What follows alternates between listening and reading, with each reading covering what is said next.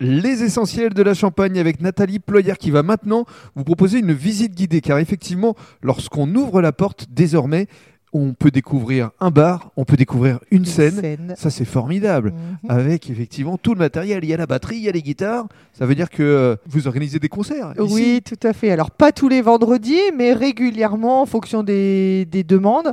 Alors, malheureusement, le Covid ne nous a pas permis aujourd'hui de faire l'inauguration de des travaux ni de pouvoir euh, inaugurer cette belle scène, mais ben, on espère le faire prochainement. Ça va venir le plus vite possible. Oui.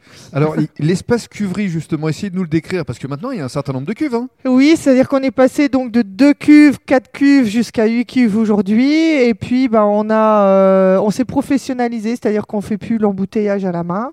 On, fait, euh, on investit donc dans une ligne d'embouteillage et puis ben, on a 8 fermenteurs. Donc ça nous permet d'être beaucoup plus à l'aise euh, euh, au niveau de la production. Et puis, alors, il y a des tireuses, forcément. Oui.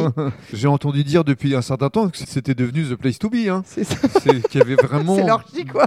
Oui, c'est vous qui le dites.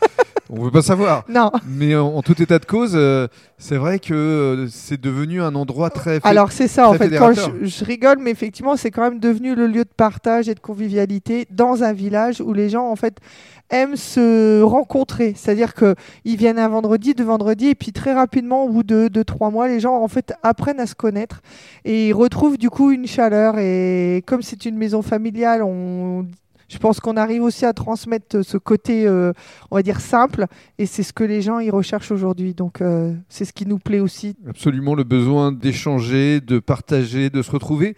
Et c'est vrai qu'avoir créé euh, cet espace ici à Juvigny, je pense que euh, beaucoup de mairies en rêvent. Et vous l'avez fait. Ouais, tout à fait. En le- plein milieu de la Champagne, donc en plus c'est bien parce qu'en plus c'est compatible. Les deux productions, on vend d'ailleurs même du champagne hein, euh, au bar, il n'y a pas de raison, tout le monde n'aime pas forcément la bière. Mais donc oui, on arrive à, à allier les deux. Et dans le cadre du troisième podcast, vous allez nous détailler votre gamme de bières.